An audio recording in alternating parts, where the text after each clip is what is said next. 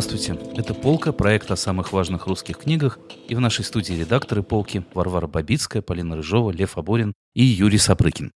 Поговорим о чувствах. Все вокруг в последнее время говорят о чувствах в самых разных аспектах. О способности принимать и понимать чужие чувства, об эмпатии, о сочувствии и о том, чем одно отличается от другого о том, как мы начинаем по-другому понимать собственные чувства и переоценивать их и иначе называть с течением времени, о том, как мы бываем оскорблены в наших лучших чувствах и что с этим оскорблением дальше делать.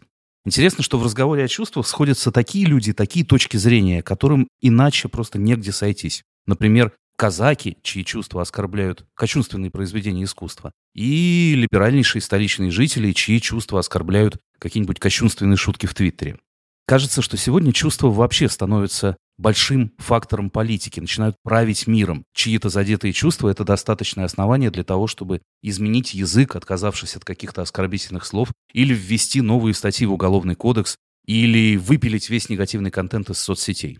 Интересно во всем этом дискурсе оскорбленного чувства то, что обида иногда бывает как будто бы ну, не то что беспочвенной, как будто бы она сама ищет свой объект, как будто обида становится впереди повода для нее. Она предполагает наличие каких-то возвышенных чувств, которые оскорблены, но мы о них ничего не знаем. Мы сталкиваемся только с самим фактом обиды. Вот где эта обида предъявлена нам в самой концентрированной, обостренной форме? В записках из подполья, надо полагать, Достоевского. Может быть, не только в записках из подполья, но и во всем корпусе текстов Достоевского, у которого даже есть роман под названием «Униженные и оскорбленные», чуть не сказал «обиженные и оскорбленные», что, наверное, больше соответствует нынешнему времени. Можно, кстати, еще совсем в сторону вспомнить, что только что вышел роман писательницы Алисы Ганиевой под названием «Оскорбленные чувства», как раз такая сатира на нынешнее желание всех обижаться по любому поводу. Но у Достоевского-то люди обижались не из-за какой-то ерунды, из-за которой не стоит обижаться, а из-за вещей абсолютно фатальных в их понимании. То есть в своем мозгу, будь то подпольный человек, или будь то отец несчастного Илюшечки из э, «Братьев Карамазовых», или будь то в комическом ключе Фома Опискин из «Села Степанчикова», все они постоянно заводили себя на обиду и на несоответствие своих исключительных и исключительно ранимых чувств тому, что предлагает им действительность. Ощущение, что обида подпольного человека, она произрастает из отказа воспринимать себя как маленькую частичку мира большого, да? Ну, то есть ты не ощущаешь себя как часть какой-то всеобщей гармонии. И от этого возникает такое ультимативное описание своих чувств и требование относиться к ним с большим уважением, да? Ну, то есть вот эта вот знаменитая цитата про «Свету ли провалиться, либо мне чай не пить, Свету провалиться, а мне чай всегда пить», я думаю, что она очень э, иллюстративна в этом смысле. Да, это, конечно, обида на все мироздание в целом, и у этой обиды сразу появляется планетарная претензия. Mm-hmm. То есть из-за моей маленькой частной ущемленности, из-за того, что меня не замечают, и я вот такая ничтожная песчинка в этом круговороте бытия, нужно весь этот круговорот перекроить. Это достаточное основание, как и сейчас во многих спорах в соцсетях, для того, чтобы поменять все законы миропорядка. Дайте мне точку опоры, и я переверну земной шар, и в этом случае точкой опоры становится собственное оскорбленное достоинство. Достоевский к этому ведь довольно долго идет. Подпольный человек в каком-то смысле потомок его же Макара Девушкина из его первого романа «Бедные люди». Того самого романа, в котором вслед за Гоголем Достоевский еще раз показывает, что вот этих людей, которых мы принимаем обычно просто как фон, ну, не мы принимаем, да, а просвещенные читатели того времени. Да, у этих маленьких людей, так называемых, как на школе учат, у них, оказывается, есть душа, и душа эта может быть уязвлена и горда. Вспомним, что Макар Девушкин прослезился над повестью Пушкина «Станционный смотритель», где показан такой же человек, как он, да, несчастный Самсон Вырин. Здесь он испытывает катарсис от того, что Вырин на него похож. Когда же ему подсовывают Варенька Доброселова шинель, то... Он видит в этом обиду. Он возмущается, потому что ему тоже показали себя же, но в каком-то более беспощадном зеркале. То есть это вопрос авторской эмпатии по отношению к этому герою, которого он, с одной стороны, понимает, а с другой стороны, эти понимаемые чувства героя оценивает по-разному, тем не менее. Да, и эта эмпатия, она тоже по-разному проявляется. Вот у Толстого, например, вот кто самый главный специалист по эмпатии в русской литературе? Толстой, который всех видит насквозь. И всем в конечном счете как-то сопереживает, но это все равно оценивающая эмпатия. Он не просто следит или сочувствует, хотя сочувствует тоже вот этим мельчайшим душевным движением, он еще говорит, это не просто обида, а это обида, которую испытывает каждый, когда ему наступают на ногу. Он сразу ставит это в какую-то этическую систему координат и делает частью какого-то обобщения. При этом он подходит к этому своему методу очень мягко и постепенно, начиная с детства, отрочества, юности поскольку, прежде всего, эту беспощадную интроспекцию он первым направляет на себя самого, описывая в автобиографической повести все самые разные чувства э, Николеньки, который постоянно то завидуют, то как-то тщеславятся, то мелочно обижается и прочее, и прочее. Но у него есть если можно так сказать, такое оправдание, что он ребенок. Толстой показал чувство ребенка, а ребенку больше позволяется. Да, и Толстой судит себя самого, себя самого в детстве. Конечно, он не просто набрасывается со своими оценками на всех окружающих или на вымышленных героев, его в некотором роде оправдывает то, что первым он этот инструмент применил к самому себе. Что касается Достоевского, то здесь еще, по-моему, важное отличие, о котором не надо забывать, в том, что источником этой обиды, этого оскорбленного чувства являются вовсе не те вещи, что сейчас. Это, как правило, обида социальная, обида маленького человека на сильных мира сего. И сочувствие, с другой стороны, это очень часто сочувствие к низшим по рангу, к тем же маленьким людям или к безмолвным крестьянам, которые тоже страдают и тоже любить умеют. Это именно социальные, не гендерные, не поколенческие, не культурные различия, как сейчас, а то, что происходит вот при подъеме или спуске по социальной лестнице. А у меня есть ощущение, или точнее чувство, что речь идет о том же самом э, сегодня. Ну, то есть мне кажется, в каком-нибудь проникновенном монологе какого-нибудь активиста, который поддерживает какие-либо меньшинства или сам является а, представителем этого меньшинства, сквозит эта же самая интонация Достоевского, его подпольного человека, что ты не встраиваешь и даже не хочешь встраивать себя в этот мир,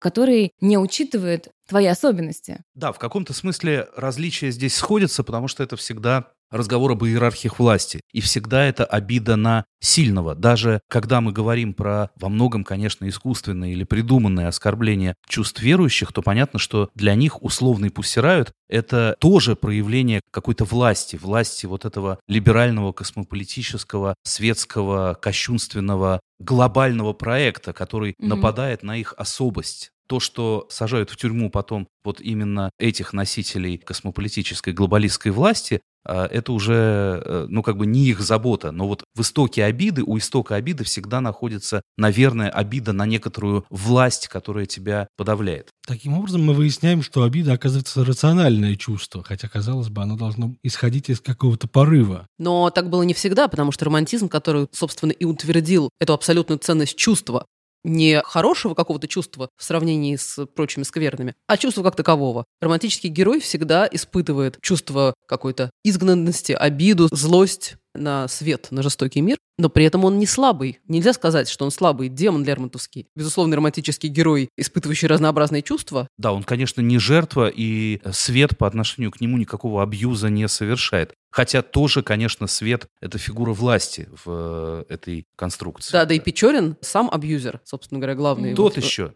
Но вот смотрите, э, получается, что чувства были не всегда, да, это тоже какое-то изобретение культурное или литературное, что в какой-то момент культура открывает для себя этот мир или, по крайней мере, обнаруживает его сложность и силу. У Достоевского мы сталкиваемся уже с каким-то водоворотом, половодьем чувств, да, но еще столетием раньше это выглядит как, как новость. Нет, давайте все же договоримся, что человечество испытывало чувства с древнейших времен, но не всегда считало их достойным пред, предметом, да, да, да, достойным да. предметом для художественной литературы. Оно просто не попадало в некоторый фокус языка, это чувство. Оно, оно существовало, но не рефлексировалось. Ну, сидишь себе и страдаешь, и страдай. Не, ну, да, мы вспоминали да. с вами э, да, про плач Ярославны в слове о полку Игоря. Безусловно, это выражение глубокой скорби. Хотя этот плач, он очень формулен. Да? Скорбь какой бы она ни была индивидуальной, она выражается через какие-то поэтические формулы, приличествующие выражению скорби. более того, этот плач сам по себе – это ритуальный жест. Да, можем ли мы считать mm-hmm. погребальный плач выражением страдания?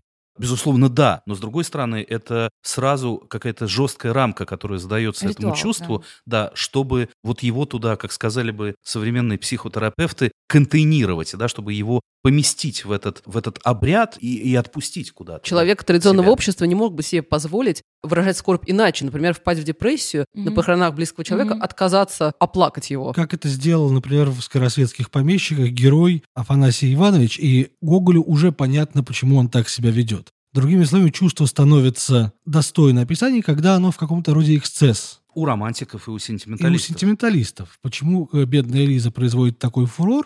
Потому что это и чувство бедной Лизы эксцесс и с социальной точки зрения нам рассказывается, что крестьянки умеют любить, да, и потому что о таких чувствах в принципе не пишется. Чувства заимствуются из переводной европейской литературы, ахи, вздохи, клятвы и уверения, это где-то там у французов. И вслед, вслед за этим мы видим, как заимствованные или выращенные на собственной почве культурные матрицы э, просто начинают как будто прямо определять чувства людей, то есть они придают им форму, и люди начинают не просто чувствовать, но и вести себя в соответствии со своими представлениями о том, что они должны чувствовать Да, в той или иной абсолютно. ситуации. Чувство это не последняя реальность. Чувство — это то, что нужно как-то переодеть, что нужно сделать для себя частью какой-то истории. Книга Андрея Зорина «Появление героя» буквально об этом, о том, как в одну историческую эпоху свою жизненную ситуацию человек может понимать как полный крах, какое-то унижение, полное поражение собственного достоинства, а буквально через 5-10 лет после того, как выходят очередные, так сказать, французские книги, там, Рене Шатабриана, та же жизненная ситуация могла бы пониматься уже как повод для гордости или какой-то лихости, ну или вполне естественная и неосуждаемая никем история. Эмоциональные матрицы, которые, собственно, нам и дает литература, это ужасно важно. Обидчик или человек обиженный с этой обидой может в разные эпохи сделать разное. Он может ударить своего обидчика или вызвать его на дуэль, или сделать вид, что он выше этого, или уйти поплакать в э, уголке, или что угодно. Или написать эпиграмму на него. Или написать Или телеграмму твит. на него и ответить какой-то язвительной колкостью в Твиттере. Да, культура в разное время дает нам разные модели для того, чтобы разыграть собственную психодраму. Неумение совладать своими чувствами долгое время было, ну, скорее, недостатком человека. Прошли какие-то незаметное время, и это уже становится знаком особенности этого человека, да, то есть его... гиперэмоциональности. Да. В разные эпохи это происходит. Вот мы вспоминали сегодня, перед тем, как начать запись, за кадром, о советской литературе 60-х годов и о том, почему такое впечатление производил Селлинджер, например. Потому что на фоне действительно очень такой бесстрастной, сухой, рационализированной и требующей сдержанности в проявлениях своих чувств появляется герой, который просто весь состоит из вот этого бесконечного выражения собственного сложно устроенного чувства. Но и тут все-таки странно было бы игнорировать социальные, социальный базис культуры, поскольку какое-нибудь позднесоветское время особенно в неподцензурной литературе, царила интонация тотального скепсиса и прочего, потому что все слова, которыми назывались чувства, были исключительно, как сказали мы сегодня, обесценены, абсолютно девальвированы их официозным... Да, с глубоким прискорбием сообщает. Мгм. Никакого прискорбия во всей стране никто не Есть три вида любви, и сегодня мы поговорим о любви к родине. Слайды, пожалуйста. Э, Понятно, что в этой ситуации какой-нибудь Довлатов пишет насквозь иронические тексты, как угодно измываясь там над своими реальными знакомыми, и они не имеют права обидеться по правилам культурной игры. И на этом удушливом фоне к нам доходят вести с другого общества, где эта искренность и внимание к собственным чувствам уже возможно. Или И даже для нас не они становятся откровением. Даже не Селлинджер, а мастер и Маргарита, которые печатаются, и там люди вдруг чувствуют не так, как им предписали, а так, как они сами хотят и ошибаются, так, как им самим, возможно, дозволено. Они сами выбирают для себя меру риска. Я хотел сказать... Извините, и успех Аксенова во многом этим объясняется. И прочих шестидесятников, которые вдруг задают какую-то новую планку, создают новый уровень искренности. Да, и когда появляется в 90-е годы в поэзии движение новой искренности, это как бы антитеза вот как раз уже той самой иронической парадигме и отрицанию всяких чувств. Приходят новые люди, там, Воденников, Вера Павлова, Львовский, говорят, а мы вообще-то до сих пор еще не чувствовали и об этом не говорили. Значит, отложите это все в сторону, мы расскажем вам о том, как чувствуют люди вот сейчас в нашу новую уникальную эпоху. И это была эпоха, когда люди совершенно сознательно начали придумывать язык на том месте, где была лакуна. Но при этом надо понимать, что это новое, это хорошо забытое старое. И когда Воденников научил в каком-то смысле мужчин говорить, герой Воденникова, мужчина, мог сказать о себе «я цветочный жар, Я подтаявший чувствую, да, пломбир», Он мог выразить чувство, например, самоумиления какого-то и самолюбования, которое в такой традиционной застывшей советской культуре мужчине совершенно не пристало. Или порицалось, по крайней Или мере. существовал Осадов, который при этом много морализировал, но при этом был еще и очень сентиментален. Ну, в этом Воденников прям делает прямо то же, что задолго до него делала Анна Андреевна Ахматова, которая научила говорить женщин. В то время, когда Ахматова писала о мелких переживаниях, о чувствах женщины, которые выражаются в том, что она надела перчатку не на ту руку, это вызывало в одно и то же время шквал подражаний и шквал пародий. Потому что эта чувствительность каждого следующего культурного и просто человеческого поколения у предыдущего поколения всегда вызывает часто вызывает непонимание и насмешку. Представляете, что бы с этой строчкой сейчас сделали в Твиттере? Я Сколько боюсь себе было бы их. остроумнейших вариаций. Или вот маленький образец э, мужской сентиментальности, собственно говоря, Воденников. А я вот все еще живу, как будто там внутри не этот, как его, не будущий Альцгеймер, не этой смерти пухнущий комочек, не костный мозг, не подкожный жир, а так, как будто вот там какой-то жар цветочный, цветочный жар, подтаявший пломбир. Это прекрасно. Привет одновременно Северянину и Ходосевичу.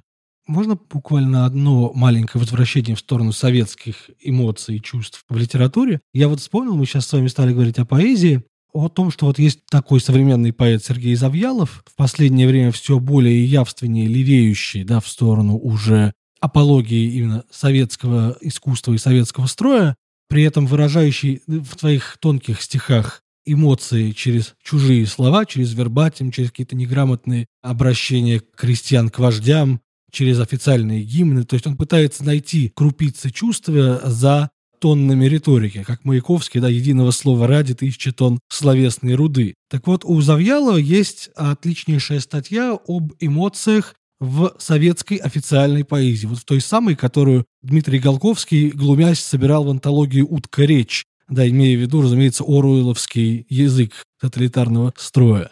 У него есть сравнение советской поэзии с эпизодом, когда, я не помню, какой точно это был год и какое-то судно, была некая известная диверсия на советском военном судне, когда погибло чуть ли не 600 человек. Эта история была замолчена примерно так же, как катастрофа известной ракеты, где погиб маршал Неделин. Но советские моряки, а, идя в традиционном, кажется, первомайском марше, надели, вопреки этикету военной формы, черные перчатки. И вот эти черные перчатки для Завьялова символ потаенной советской скорби, который на самом деле, как единственное пятно на фоне всего этого бравурного карнавала, играет очень говорящую роль. Да, таким образом можно поговорить о том, что, в принципе, скорбь была одним из немногих дозволенных глубоких чувств в советском космосе. И которая в нынешних обсуждениях в соцсетях тоже играет очень важную роль. Важно правильно скорбеть, важно выражать эту скорбь должным образом. Не следует скорбеть о людях, о которых консенсус говорит, что скорбеть не стоит. Да, и, Хэштег «не скорблю». да, нужно как-то заявлять о своем неоскорблении по твоим политическим или идеологическим противникам. А уж какие-то выходы за пределы вот этой номинальной скорби в сторону не то, что там насмешки или иронии, а даже какого-то обсуждения заслуг э, покойного с холодным носом, тоже сразу вызывают бурю оскорбленных чувств. Это очень хороший пример, потому что а, нас а, действительно учат тому, что, вернее, упрекают в том, что мы недостаточно чувствуем. Ну, то есть э, ты не оскорбишь, ты недостаточно чувствуешь, и в этом ты не прав. И ты Да оскорбляешь тем самым чувство другого человека тем, что ты не чувствуешь. Да, отсутствие твоего чувства или ненормативное его проявление, оно сразу становится поводом для очень сильного чувства Мгм. другого человека. Это ситуация, в которой чувство почему-то вдруг оказывается самоценным, занимает то же место, которое прежде занимал разум. Можно сказать, раньше мысль считалась ценной, человек имел право на мысль и имел право держать свои чувства при себе. Чувства не вменялись в вину, а теперь же требование понимать чужие чувства, сочувствовать им, не обесценивать их, идет рука об руку с полицией мыслей в каком-то смысле. Зато, зато же чувства как-то очень субъективно и ситуативно назначаются правильными и неправильными. Тогда как раньше у людей тоже были правильные и неправильные чувства, но это был довольно-таки вечная дихотомия, вечная иерархия. Все знали, ну, условно говоря, что зависть — это плохо, гнев — это плохо, а веселье — это хорошо, и Да, вот Светлая из, печаль, из хорошо. нынешнего разговора о чувствах некоторые шкалы совершенно выпадают. Например, вот мы говорим постоянно о том, что нужно там чувствовать э, другого или как-то правильно выражать это чувство или находить слова для его принятия и понимания, но вообще-то не все чувства одинаково полезны, да? Шкала хорошего и плохого, доброго и злого чувства, она в этих разговорах совершенно отсутствует. Меж тем, ну как бы, если чувство так важно, так ценно и к нему так бережно нужно прислушиваться, то к злорадству тоже нужно прислушиваться. Ну, злорадство – это хороший пример. Да, кажется, у Языкова, я могу ошибаться, есть стихотворение о том, как он с наслаждением смотрит из окна на то, как немец э, шел по русскому гололеду, плюхнулся и растянулся. Да, но понятно, что у злорадства могут быть разные градации. Да, когда Симонов пишет стихотворение «Убей его», да, о том, значит, чтобы не в твоем доме, а в его доме стоял плач и стон, да, чтобы не твоя мать, а его мать рыдала над телом, Понятное дело, что э, здесь какая-то экстремальная ситуация, единственная в своем роде, в которой такой текст может быть оправдан. А другое чувство, например, зависти, оно с трудом оправдывается да, в любых обстоятельствах. Роман Олеши «Зависть», о котором недавно была статья на полке, или Моцарт и Сальери Пушкина, это такие этюды о чувстве, но мы не можем увидеть в них апологию этого чувства, при том, что там оно достаточно глубоко проанализировано. И, конечно, для каждого эмпатического писателя есть какая-то иерархия этих чувств. Тот же Толстой со своей оценивающей эмпатией, для него вот во всем этом бесконечном многообразии есть, как писал о Толстом э, философ Владимир Бибихин, всегда есть ощущение верха и низа, всегда есть ощущение подъема жизни или ее нисхождения. конечно, вверху, безусловно, оказывается чувство, посетившее, например, Пьера Безухова во французском плену, чувство полного растворения «я», чувство, что ты становишься частью какой-то всемирной души или, или Бога, или мирового порядка, вот чего-то такого удивительное чувство слияния с э, миром, открытие в себе какой-то сверх души и сверхличности, объединяющей тебя со всем. Восприятие чувства как какой-то стихии, оно не всегда бывает так, таким светлым и гармоничным, как в представлении Толстого. Мы тут вспоминали «Серебряный век», и не, не, не зря, поскольку это была предыдущая эпоха такого абсолютно тотального э, власти чувств. Люди признали их самоценность, собственное право на них на любые, что важно, чувства, они важны сами по себе. И на этом фоне, например, очень хорошо видны люди несколько другого склада, которые продолжают рефлексировать и очень отстаивают этот примат рацио. Например, Владислав Ходосевич, который пишет говоря о неприятных чувствах, он пишет балладу о своей встрече с маленьким человеком, как мы сказали, обывателем, который начинается «Мне невозможно быть собой, мне хочется сойти с ума, когда с беременной женой идет без руки в синема». Это длинный текст, где много очень лирических и пронзительных моментов. Он пишет о, о любви там, к жене, он пишет о вдохновении, он пишет о том, как ему открывается. Мне лиру ангел подает, мне мир прозрачен, как стекло.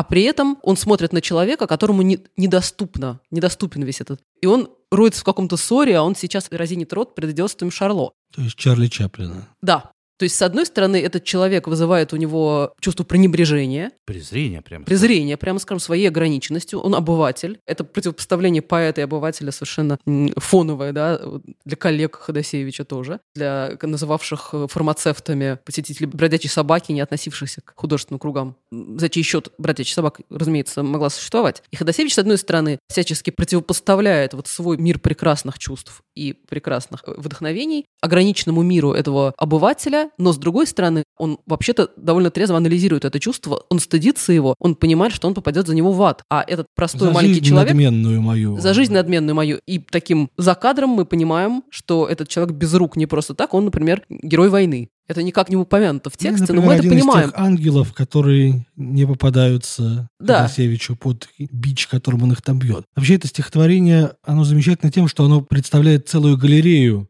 чувств подряд. Да, сначала это отвращение, Затем это жалость, сожаление к этому человеку, за что свой незаметный век влачит в неравенстве таком. Да, затем это иступление, безумие и гнев, когда он начинает бить неких тех самых ангелов, которые создают это неравенство между ним и этим незаметным героем. Затем это полуиздевательская, полусмиренная просьба, когда я, Ходосевич, попаду в ад, а ты безрукий любитель кино, будешь вкушать райскую пищу на облаке, сбрось, пожалуйста, перышко мне на мою опаленную грудь. Но заканчивается это все индифферентным поклоном и улыбкой этого безрукого, который не может приподнять котелка, потому что, да, потому что у него нет рук. Да, здесь обыгрывается как бы то, что уважение между ними быть не может, по вполне естественной физической причине. И эта индифферентность, так сказать, великое молчание, оно оказывается сильнее всех чувств, которые выражены в тексте. До этого. Но тут мы видим очень важную вещь, что, во-первых, Ходосевич на пространстве этого довольно небольшого стихотворения, он несколько раз переходит от одного чувства к другому. Он показывает, как это чувство текуче, как эту ситуацию можно вот в реальном времени, как мы сказали бы сейчас, оценивать и раскрашивать в разные эмоциональные тона. И второе, что он проводит довольно сложную рефлексию над этим собственным чувством. Вот для чего разум-то и нужен, да, чтобы понять, что с тобой происходит, и каким-то образом это, извините за тавтологию, рационализировать. И вот вы уже упомянули слово «разум», и это еще одна такая фигура отсутствия, которая красноречиво в нынешних спорах и в разговорах о чувствах просто не, не упоминается. Произнести слово «разум» оказывается, ну, неприличным, не, неловко как-то. Это, это звучит это смешно цинично. совершенно, да. Какой разум, если тут, э, ну, такие Открытая такие, рана. такие страсти происходят, такие открытые раны, если у человека так болит, например. Меж тем, удивительным образом, опять же, с древнейших времен, во все времена, от античности до какого-нибудь экзистенциализма, чувство понималось как вещь, ну, вот такая очень непостоянная, шаткая, на которую совершенно не, невозможно и неправильно было бы положиться. А на то тебе человеку и дан разум, чтобы уметь этими чувствами управлять, уметь их сдерживать, уметь отличать доброе от э, злого, верх от низа, то, что э, тебя поддерживает от того, что от тебя разрушает, и каким-то образом брать их в узду. Вот это понималось добродетелью, да, а сейчас как будто произошел некоторый разворот, когда именно чувство, именно способность его очень глубоко переживать, очень открыто выражать, просить или даже требовать поддержки и сочувствия, и понимается как, ну, если не добродетель, то, по крайней мере, как нечто естественное и, одобряемое. Я на протяжении сегодняшней беседы несколько раз ловила себя на мысли, что я хочу начать фразу с со слов ощущение что. И я думаю, ну, можно сказать, я думаю, что. И я думаю, кажется, гораздо менее подходящим вариантом э, в данном случае, потому что... Потому что в, в нынешнем языке это, конечно, я чувствую, что... Да, да, да, да, мне кажется, да, и у меня есть ощущение, что именно так. И ты можешь на это опереться, потому что это твоя константа, из которой ты исходишь. Я так чувствую, и не факт, что это правильно, но для меня это правильно. Так получается, что и для чувств, и для мыслей у нас есть один единственный инструмент — язык. И мы не можем с этим ничего поделать. То есть мы можем, конечно, начать крушить все и бить тарелки или, наоборот, умиляться и гладить всех по голове, да, но когда мы в пространстве текста, а в интернете мы по большей части в пространстве текста, например, да, у нас нет других способов, кроме как вербальных. При этом этот разум и чувство, этот маятник между ними, он же постоянно качается и в нас самих, и в культуре с ее развитием. Мы не можем сказать, что одна из этих позиций, скажем, безупречна, и на ней можно встать и стоять.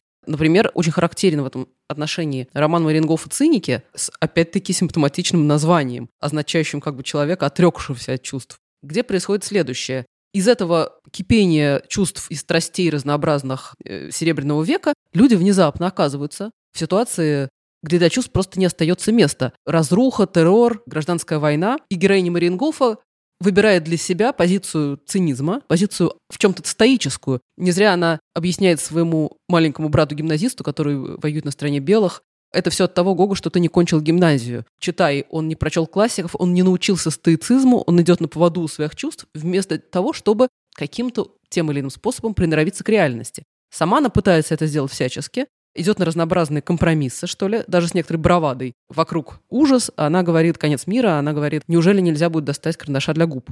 Она с таким же великолепным равнодушием воспринимает, как бы воспринимает известие о том, что ее любовник-чекист расстрелял ее брата, не кончившего гимназию. Но в конце она кончает с собой. В конце оказывается, что она не может эти свои чувства проигнорировать даже в ситуации, где для них уже места не остается. При этом это читается как роман, написанный поверх чувств, по крайней мере, с ее стороны, что все, что она делает, это сплошная поза, и даже это самоубийство, э, когда в последнее, что она произносит, какие вкусные конфекты, конфеты, то есть, которые она ест, пытаясь как-то заглушить боль от нанесенной себе раны. И пойди разбери, в какой момент она что-то чувствует, а в какой она играет. Ну, она покончила с собой. Иногда жест — это тоже язык. Если позволите еще одно слово в защиту разума, немножко уводящее нас от литературы, правда, вот нынешний разговор о чувствах, он очень часто понимает наши чувства как нечто обусловленное, нечто определенное извне, вызванное какими-то внешними причинами. Неважно, это наши гены или гормональный фон, или какая-то травма, или какое-то оскорбление, которое нам довелось пережить. Но это всегда или очень часто понимается как вещь, которая вызвана каким-то внешним воздействием. И, и это воздействие можно как минимум поправить или устранить, или, или, или как-то призвать всех к тому. Или хотя бы обвинить его, снимая ответственность с себя некоторую за собственную судьбу. Да, и разум — это как раз и есть та инстанция, которая и называется словом «я», которое должна во множестве традиционных философий и культур это чувство как-то усмирить, переиграть или сделать понятным и проницаемым для тебя самого. Наши знания о биологии, психологии в том числе, они легитимизируют э, чувства. И это дает э, вот в защиту чувств, да, и это дает а гораздо больше комфорта, а, ощущения комфорта. Например, вместо того, чтобы винить себя, что ты слишком много плачешь, ощущаешь себя несчастным, наверное, ты слабый человек от того, что так себя ощущаешь, потом ты понимаешь, что это сопутствующее ощущение предменструальному синдрому, и ты понимаешь, что это, это окей, да, то есть, и ты чувствуешь себя гораздо лучше с этим. И не то, чтобы разрешаешь себе это ощущать, но, по крайней мере, ты не чувствуешь себя таким жалким от этого. Но это тоже потому, что ты это себе объясняешь, ты выводишь это из тьмы физиологии под э, свет какого-то рационального объяснения. Твое дневное сознание понимает, что с тобой происходит, и принимает это таким образом. Вот мы сегодня, опять же, за рамками этой записи пытались определить, какие чувства самые важные для разных русских писателей, и как-то споткнулись на Пушкине. Да, потому что что такое главное чувство Пушкина? Главное не чувство, а характеристика Пушкина. Это, конечно, соразмерность всего, соразмерность чувств и разума, абсолютная гармония. Гармония и радость. Радость от того, что все так упорядочено и все так соразмерно, что есть место и разуму, есть место и чувству, есть место страсти и страданию, и место есть восторгу место и упоению. Простим ему неправое гонение. Кто еще мог такое сказать в да. нашей вечно протестной литературе? И это тоже не очень популярная позиция, но вот этого примирения и соразмерности, наверное, нам всем сейчас очень не хватает. И нам всем, и вам, дорогие слушатели, хотелось бы ее в завершение пожелать. Хотя нет, какое завершение? Давайте завершим традиционным стихотворением. Не Пушкина, правда, но тоже очень хорошим. Да, стихотворением о стоицизме, написанном Сергеем Марковичем Гондлевским. Называется оно «Антологическое». «Сенека учит меня, что страх недостоин мужчины. Для сохранения лица сторону смерти возьми. Тополь полковник двора, лихорадочный треп первой дружбы, ночь напролет, запах липы, уместивший всю жизнь. Вот что я оставляю, а Сенека учит меня. Это «Полка», проект о самых важных русских книгах. Из студии редакторы проекта «Полка» Полина Рыжова, Варвара Бабицкая, Лев Аборин и Юрий Сапрыкин. Всего вам самого светлого и радостного.